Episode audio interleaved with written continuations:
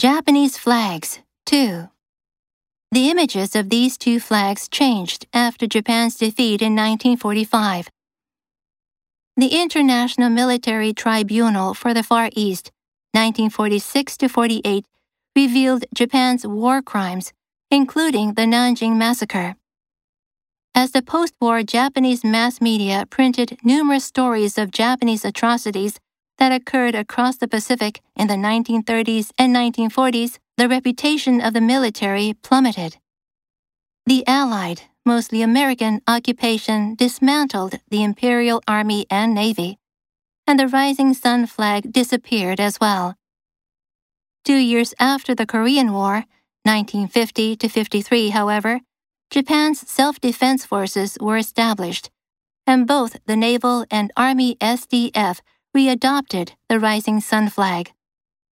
As for Hinomaru, unlike its counterparts in defeated Axis countries Germany or Italy, it survived and continues to be Japan's national flag.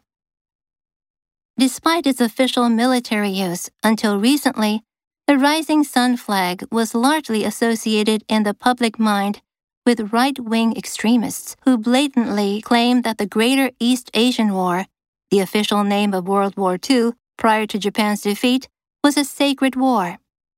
In fact, anti war and anti military sentiment in Japan has been so strong that few ordinary people were interested in waving the rising sun flag. Tribunal The International Tribunal on War Crimes. Massacre. He is the oldest survivor of the massacre plummet. The pharmaceutical company saw its stock price plummet. Dismantle. It took a couple of days to dismantle the abandoned house. Axis. Bush called Iran, Iraq, and North Korea the axis of evil.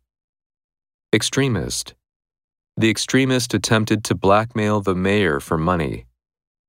Blatantly. The student blatantly flouted the rules.